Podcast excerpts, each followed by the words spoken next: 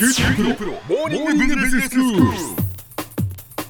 今日の講師は九州大学ビジネススクールでイノベーションマネジメントがご専門の永田晃也先生です。よろしくお願いします。よろしくお願いします。えーシリーズでキーワードで理解するイノベーションマネジメントはいを教えていただいています、先生今日のキーワードは何でしょうか、はい。あのー今回は死の谷という言葉を取り上げてみようと思っています。死の谷、はい。あのまあ、このシリーズではですね、まあ、イノベーションマネジメントに取り組む上で、まあ、何らかこうお役に立つようなこう概念というのを、まあ、あの表すキーワードを、はい。まあ、紹介するようにしてきてるんですね。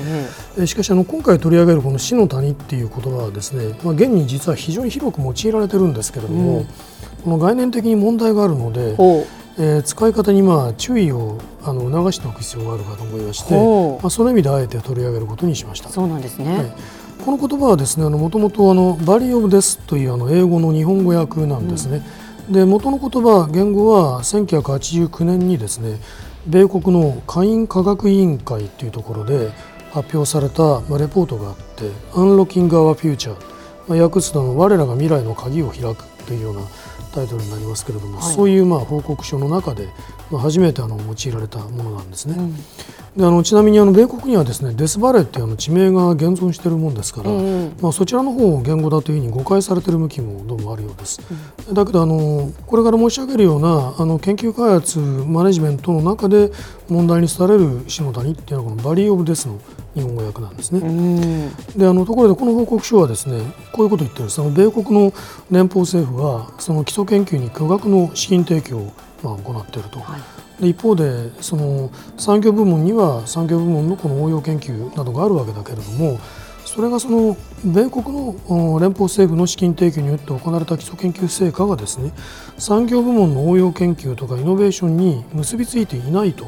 いうことを指摘していてこの両者の間にあるギャップを、まあ、死の谷と表現しているんですうね。うんであのこういう問題意識が日本にも、まあ、受けられるようになっていって、大学ですとかあの公的研究機関から、まあ、企業への技術移転、えーなどにこう取り組む、まあ、政策担当者ですとかあるいはまあ実務家などの間でこの死の谷っていう言葉は非常にあの広くあの使われるようになりました。うんであのさらにあの日本ではですね技術経営に関する研究者とか、まあ、実務家の間でもこの企業の内部で実施された研究の成果を、まあ、事業化に結びつけるまでのこの難関があるとはいはい。いうことも表す、まあ、言葉として用いられるようになったんですうね。ん。でしかしあのこの研究成果をイノベーションに結びつけるまでの間に難関が横たわっているっていうこの問題の捉え方ですけれども、ええこれはそもそもそのイノベーションというのは基礎研究に始まって、まあ、応用研究開発生産販売マーケティングと、まあ、蓄次的なプロセスをたどるものなんだっていうふうにこう捉える、まあ、リニアモデルと呼ばれるような理解枠組みに準拠しているわけですよね。はいはでまあ、以前このリニアモデルについて、えー説明したことがありますけれども、うん。まあ、その際に申し上げたようにあの現実のイノベーションプロセスっていうのはそのようにこう単純なものではないっていうことは、まあ、すでに明らかにされてるわけです。そうですね。であのもちろんあの研究成果を事業化するまでの間にいろんなこう資金制約などが現に妨げになるっていうこともあるわけですね。えええそういうまあ局面を表すときにこう死の谷っていうこう比喩表現っていうのは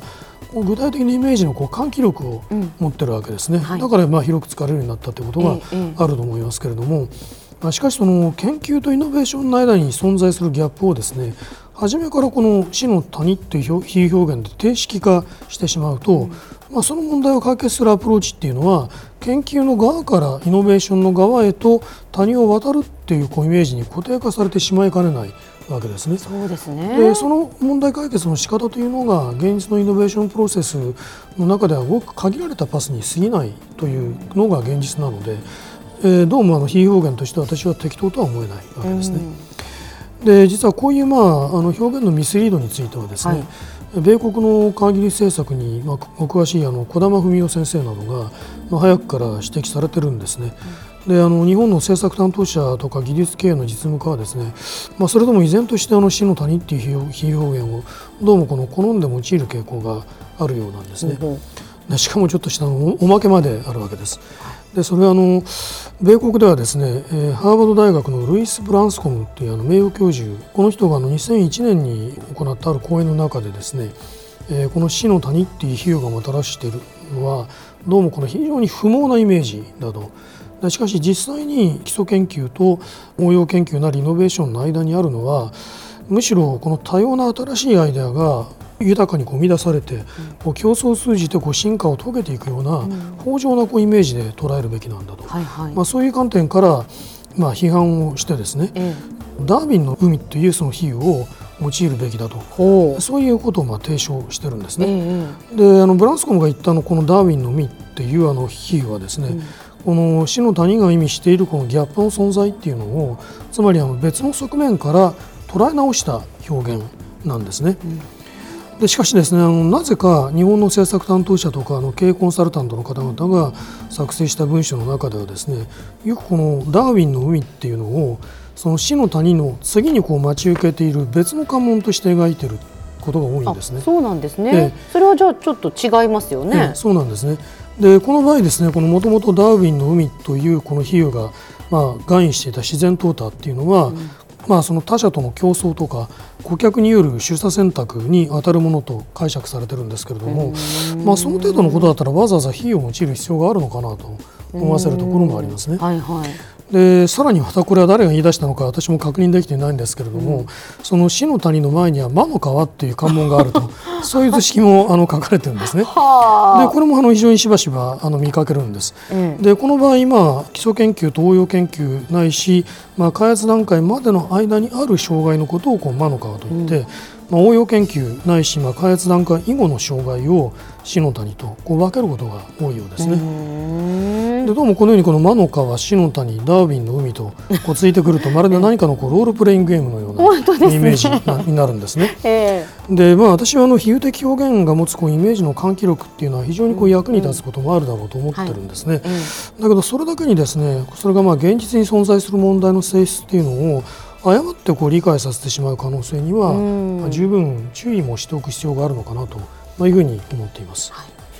では先生今日のまとめをお願いします。はい、えー死の谷っていう言葉についてご紹介してきました、まあ、基礎研究応用研究やイノベーションにつなげる、えープロセスに横たわる障害を、まあ、意味するものとして、まあ、頻繁に用いられているんですけれども、まあ、この比喩表現はイノベーションプロセスを捉え損ねているという点に注意をあの促してまいりました。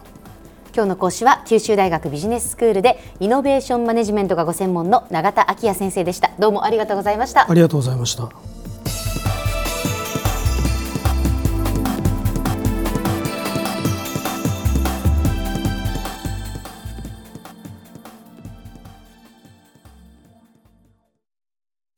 QT プロは通信ネットワーク、セキュリティ、クラウドなど QT ネットがお届けする ICT サービスです。九州中に展開した光ファイバー網を基盤に一番身近なビジネスパートナーとして九州の企業自治体の皆様をサポートします。詳しくは QT プロで検索を。